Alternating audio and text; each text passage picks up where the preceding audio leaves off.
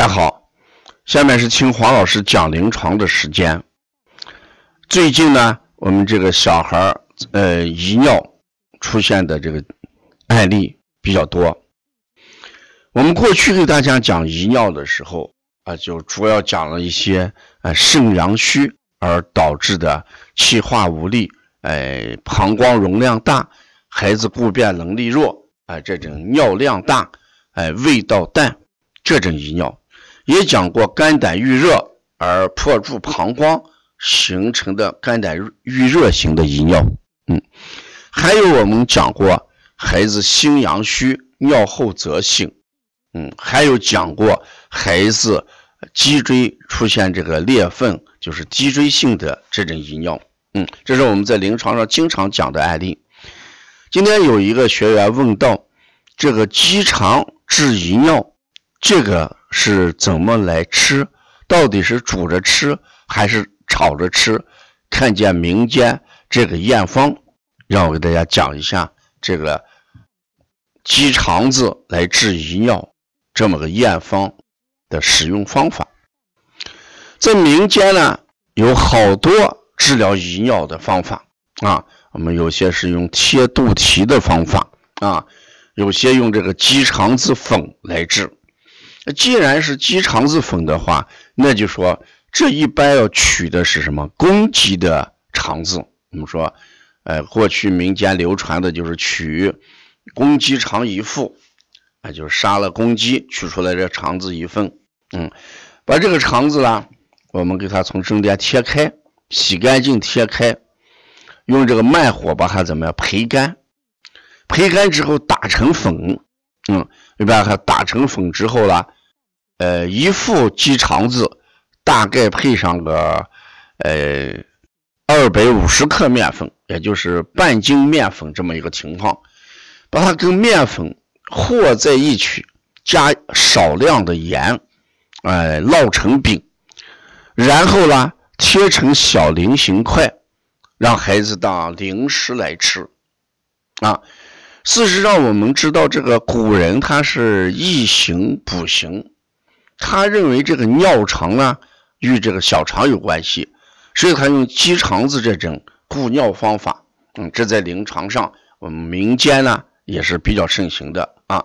所以他的吃法一般都是把这个鸡肠子要烘焙干，最后打成粉。嗯，一定要打成粉，不要让它煮着吃。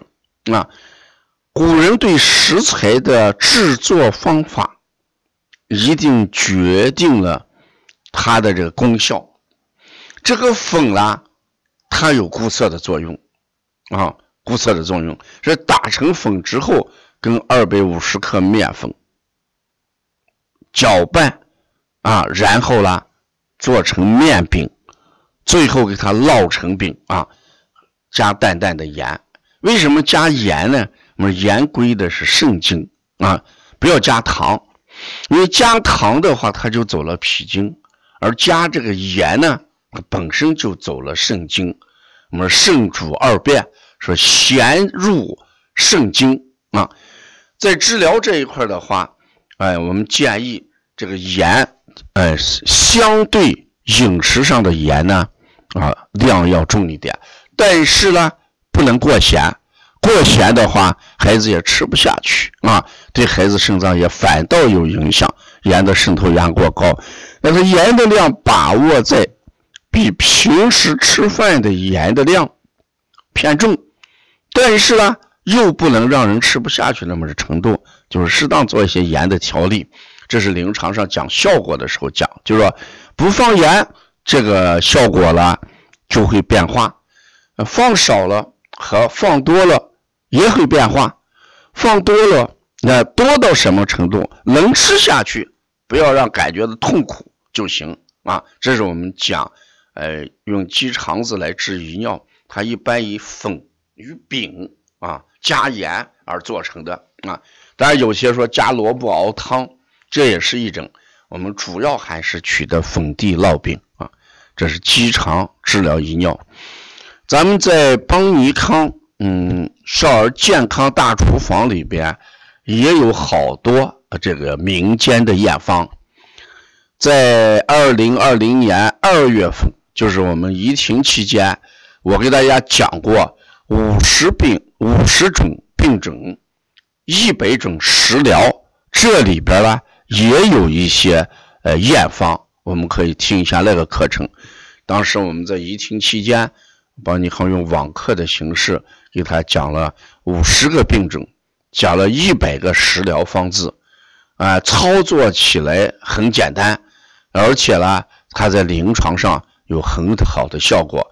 我们要关注这个呃课件的话，你可以跟我们老师联系，或者关注我们的公众号啊，我们里面有好多呃课程。和我们的一些民间的治疗的验方偏方，嗯，可以大家去学习去使用啊。如果要了解邦尼康更多的一些文化资讯、课程或者一些案例，嗯，关注邦尼康公众号啊。谢谢大家。